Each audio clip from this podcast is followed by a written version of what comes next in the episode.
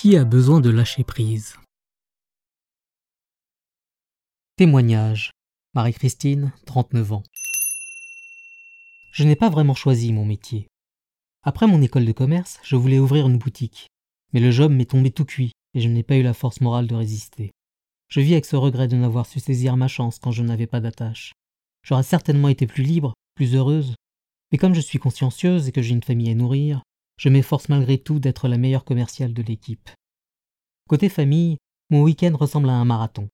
Marché, puis square le matin, course en tout genre, préparation des menus de la semaine, et le dimanche, je repasse les kilos de linge que j'ai mis à laver tous les soirs de la semaine.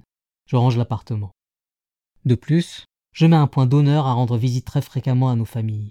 Cela me mine car les grands-mères vivent au deux bouts de la France. Pour nous, les heures de train sont un calvaire qui me gâche le plaisir de prendre l'air. Des repas à rallonge, les jumeaux qui partagent notre chambre, et qui bien souvent ont un sommeil agité quand nous dormons ailleurs qu'à la maison. Je finis fréquemment le week-end sur les rotules. En bref, ma vie est faite de nombreuses obligations. J'ai très peu de temps pour moi, et j'essaie toujours de faire plaisir aux autres. Parfois j'ai un peu l'impression désagréable d'être systématiquement à leur service, à toujours vouloir être l'employé, la maman, la fille et la belle-fille parfaite.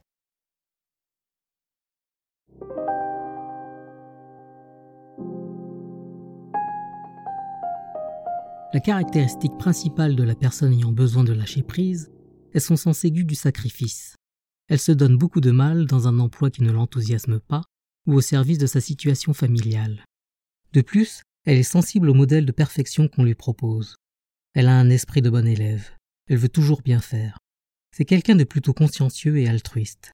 C'est aussi un pivot social, quelqu'un sur qui de nombreuses personnes comptent. C'est une personne qui n'envisage pas de déléguer, peut-être par manque de confiance en son entourage, mais aussi par manque de confiance en elle-même. Cette personne a tendance à vivre dans le regret. Elle n'envisage que les aspects les plus roses d'une autre vie possible.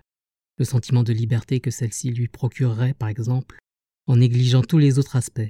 Créanciers à l'affût, surcharge de travail, vie de famille mise de côté, qui impliqueraient d'autres sacrifices que ceux qu'elle concède aujourd'hui.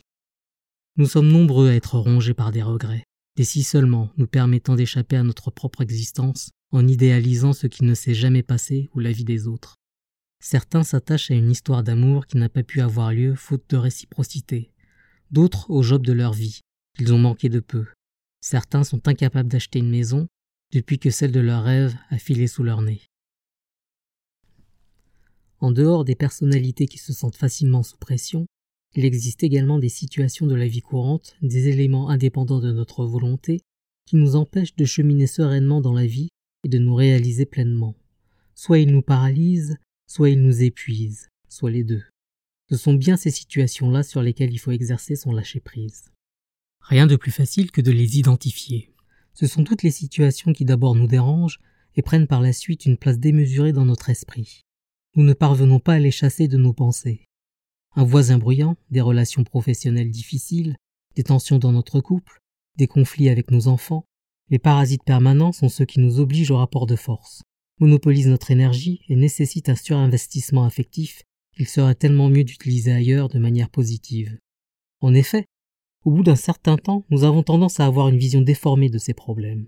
Un souci somme toute assez banal prend des proportions démesurées, particulièrement si nous nous employons à lutter contre celui-ci en employant la force et non en rusant pour essayer de le contourner. Ce n'est pas toujours évident, mais cela peut éviter bien des ennuis. Si nous reprenons l'exemple du voisin bruyant, à moyen terme, il voudra tout bêtement mieux engager la discussion, expliquer, plutôt qu'envoyer la police.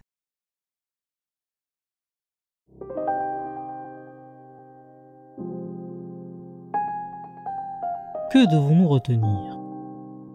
Que sont les pensées parasites?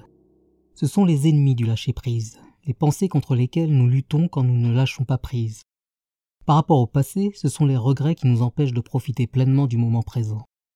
Par rapport au présent, c'est souvent la colère ou la jalousie. Par rapport au futur, c'est le désir d'atteindre un objectif inaccessible. D'où viennent ces pensées parasites? Ce sont des modèles de perfection que crée notre société. Ainsi, l'idée selon laquelle une femme accomplie doit être une bonne ménagère, une idée certes ancienne, mais qui illustre bien le genre de pression assez absurde que chacun peut s'infliger. Chaque personne y est plus ou moins sensible, et est plus ou moins influencée par ses pensées parasites. Nous sommes tous concernés par le lâcher-prise. Chacun de nous peut trouver comment rendre sa vie meilleure, plus sereine et plus agréable.